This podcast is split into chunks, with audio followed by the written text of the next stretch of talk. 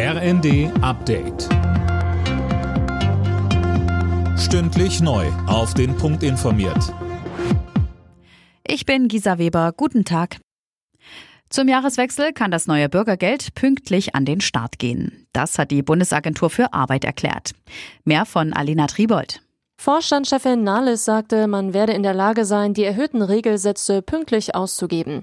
Die Verhandlungen für den Hartz-IV-Ersatz hatten sich ja deutlich länger hingezogen. Ein pünktlicher Start war kurzzeitig in weite Ferne gerückt. Nun klappt's doch. Das Bürgergeld sieht ja jetzt höhere Regelsätze vor. Ursprünglich war geplant, dabei weitgehend auf Sanktionen zu verzichten, wenn Betroffene zum Beispiel Termine versäumen. Auf Druck der Union wurde das aber zurückgenommen. Mit Spanien kündigt jetzt das zweite EU-Land auf eigene Faust schärfere Corona-Einreiseregeln für China-Passagiere an. Hintergrund sind die explodierenden Infektionszahlen in der Volksrepublik. Erst gestern gab es zum Thema ja eine EU-Dringlichkeitssitzung, bei der kein gemeinsames Vorgehen beschlossen wurde. Für schärfere Regelungen gebe es keinen Grund, so die EU-Gesundheitsbehörde. Der gelbe Schein hat mit dem neuen Jahr ausgedient.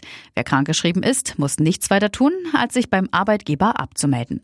Die Übermittlung der Arbeitsunfähigkeitsbescheinigung läuft dann vom Arzt zur Krankenkasse und automatisch zum Arbeitgeber. Sabine Wolter von der Verbraucherzentrale. Was man wissen muss, zum Beispiel machen sich ja viele Menschen auch immer Gedanken, dass die Krankenkasse dem Arbeitgeber auch nach wie vor weder die Diagnose mitteilt, noch inzwischen bei welchem Arzt man gewesen ist oder welche Fachrichtung der Arzt hatte. Der König des Fußballs ist tot. Pelé ist im Alter von 82 Jahren an den Folgen einer Krebserkrankung gestorben. Dreimal holte er mit der brasilianischen Nationalmannschaft den WM-Titel. Noch am Abend rief die Regierung eine dreitägige Staatstrauer aus.